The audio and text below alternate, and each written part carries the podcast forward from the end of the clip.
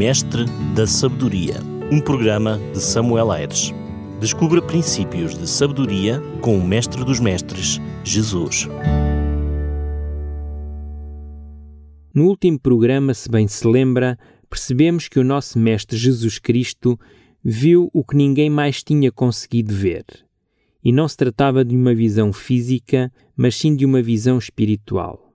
Hoje gostava de ver consigo um encontro que Jesus teve com um cego, em que a cegueira física deste homem não foi impedimento para ele ver mais além. Jesus tinha ido à cidade de Jericó, e agora Marcos diz-nos o seguinte no capítulo 10, versículo 46. Quando ele saía de Jericó, ele, Jesus, juntamente com os discípulos e numerosa multidão, Bartimeu, cego, mendigo, filho de Timeu, estava assentado à beira do caminho. Neste relato é-nos apresentado um personagem conhecido por Bartimeu. Na realidade, Bartimeu não era o seu nome. O relato não menciona o seu nome, mas a expressão pela qual ele era conhecido. Bar quer dizer filho e Timeu era o nome do seu pai. Esse homem então era conhecido pelo nome do seu pai. Diz-nos o texto que ele estava mendigando à beira do caminho.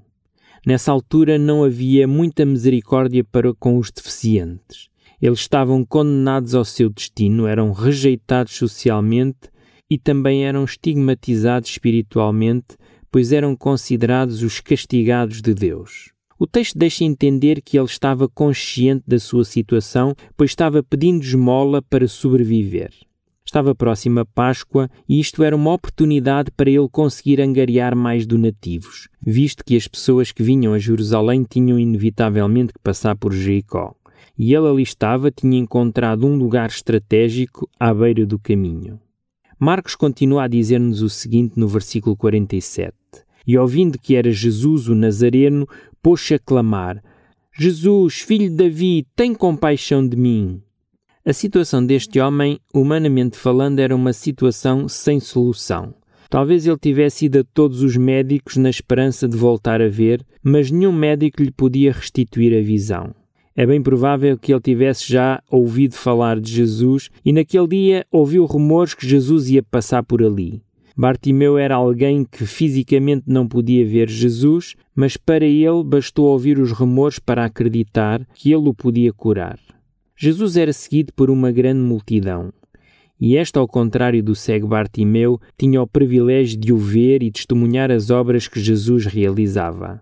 No entanto, muitas dessas pessoas tinham a sua mente embutida para o aceitar como seu Salvador.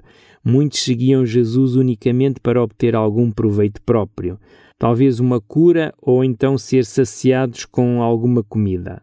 Se reparar, este cego consegue ver o que muitos naquela multidão não tinham conseguido ver. Repare que Bartimeu chama a Jesus de filho de Davi. Para ele, Jesus não era somente um curandeiro ou um fazedor de milagres que lhe poderia, por exemplo, restituir a sua cegueira. Para ele, Jesus era o Messias prometido da casa de Davi. E isso fazia toda a diferença. Ao ver a insistência do cego e para que ele não incomodasse o mestre, Marcos diz-nos o seguinte no versículo 48: Muitos o repreendiam para que se calasse, mas ele cada vez gritava mais: Filho de Davi, tem misericórdia de mim. Enquanto ele gritava, muitos o repreendiam. Repare, uma multidão que seguia Jesus, mas tão pouco tolerante. As coisas não são muito diferentes nos nossos dias a falta de amor ao próximo, o negligenciar os mais necessitados, o não se envolver com tempo, dinheiro e energia ao próximo é um mal antigo, mas com repercussões atuais. A nossa tendência como seres humanos é pensar em nós mesmos, nas nossas necessidades, nos nossos problemas, e se sobrar então alguma coisa, talvez haja tempo, atenção e dinheiro para olhar ao meu lado. Aquele cego podia simplesmente ter-se calado e reduzir-se à sua insignificância, mas não foi o que ele fez. Se ele tivesse acatado o que lhe pediam, talvez nunca tivesse tido um encontro com o Mestre dos Mestres. Repare que os seguidores de Jesus eram naquele momento os principais oponentes de o cego encontrar-se com Jesus. Muitas vezes as más atitudes dos cristãos afastam aqueles que até mostram interesse no cristianismo. Felizmente, este homem sabia que a única solução para o seu problema seria Jesus e não poderia dar-se ao luxo de o deixar passar sem falar com ele. A rejeição diária e a luta pela vida tinham-no transformado num combatente e num resistente. Nada nem ninguém o podiam desanimar agora. Gritou com todas as forças e diz o texto que Jesus disse: Chamai-o. Chamaram então o cego, dizendo-lhe: tem bom ânimo, levanta-te, ele te chama. Jesus nunca está ocupado demais para não nos ouvir, seja qual for o nosso problema. Ele para para nos atender às nossas necessidades. Veja a atitude de Jesus. Ele podia ter ido junto daquele homem como fez muitas vezes quando curava. Mas desta vez, Jesus pede àquela multidão que vá junto do cego e que o traga até ele. Repare que o pedido é feito à mesma multidão que pouco tempo antes tinha desprezado o grito de socorro daquele cego. Nada do que o Mestre dizia ou fazia acontecia por acaso. Jesus preocupa-se com os mais fragilizados e queria ensinar aos seus seguidores que o trabalho deles seria para animar e não desencorajar os que já estão tão abatidos ou a viver algum problema. Prezado ouvinte, que tipo de mensagem tem levado aos outros? Tem feito a diferença na vida de alguém? Ou simplesmente nem está atento aos gritos de socorro à sua volta? Para o Mestre dos Mestres, aquilo que fazemos ou que deixamos de fazer em favor do próximo é indicador da vida eterna ou da nossa morte eterna. Jesus ilustrou essa verdade quando contou a parábola das ovelhas e dos bodes em Mateus 25, onde afirma que sempre que demos de comer ou de beber a quem necessitava, ou hospedamos o estrangeiro, ou vestimos o que não tinha o que vestir, ou visitamos alguém enfermo ou na prisão, o fizemos ao próprio Jesus. E a estes ele recompensa com a entrada no seu reino. Escusado será dizer o que acontece a quem não usou de misericórdia com aquele que estava em necessidade. Felizmente que a multidão que seguia Jesus entendeu que devia ter outra postura e acabaram por se colocar ao serviço do Mestre fazendo o que ele pediu.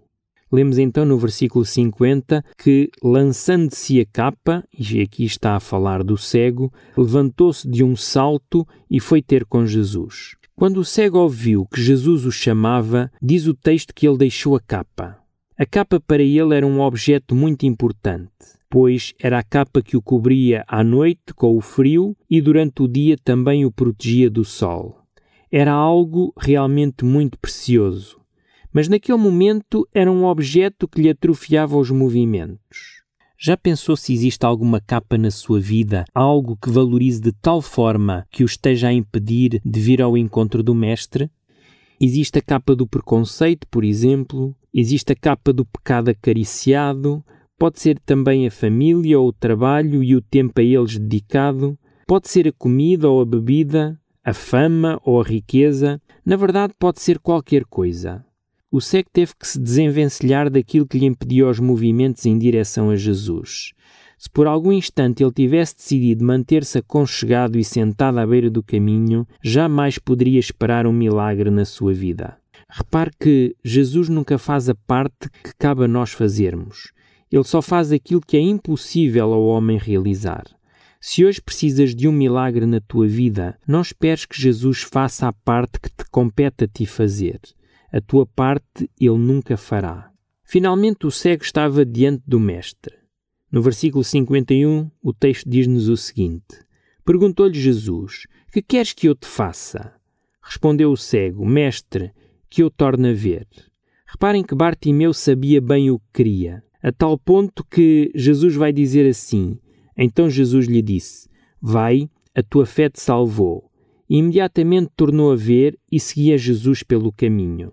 Existem muitas lições que podemos aprender deste episódio mas eu gostava que ficássemos hoje com dois princípios que o nosso grande mestre, o mestre dos mestres, nos quer ensinar. O primeiro é que ele está atento às nossas necessidades. Ele colocará as pessoas certas na minha vida e na sua vida para que sejamos abençoados. O segundo é que, apesar de ele nos socorrer colocando as pessoas certas no momento certo, há sempre uma parte que ele não fará por mim, pois ele sabe que essa parte me compete a mim realizar. Em Mateus 6,26, Jesus diz assim: Observai as aves do céu, não semeiam, não colhem, nem ajuntam em celeiros, contudo o vosso Pai Celeste as sustenta. O passarinho só tem que fazer uma coisa. Sabe o que é? Sair do ninho. Isso mesmo. O resto, Deus fará. O cego deixou de estar sentado à beira do caminho para seguir Jesus pelo caminho. Veja como a vida deste homem mudou. Alguém que estava no seu canto confortável à beira do caminho, agora estava a viver a aventura mais extraordinária da sua vida. É incrível como o Mestre tem a capacidade de transformar tudo. E o meu querido ouvinte, onde é que se encontra neste momento? À beira do caminho mendigando ou andando por um outro caminho desconhecido? Quem não sabe para onde vai, qualquer caminho serve. E mesmo que esse caminho pareça aos seus olhos um bom caminho, o seu fim são caminhos de morte. Por que não aceitar o convite do Mestre hoje? Largar a sua capa confortável e saltar para viver a experiência mais extraordinária da sua vida. Eu faço parte da multidão, fico à sua espera. Até ao próximo Mestres da Sabedoria. Um caloroso abraço deste seu amigo pastor, Samuel Aires. Mestre da Sabedoria um programa de Samuel Aires. Descubra princípios de sabedoria com o Mestre dos Mestres, Jesus.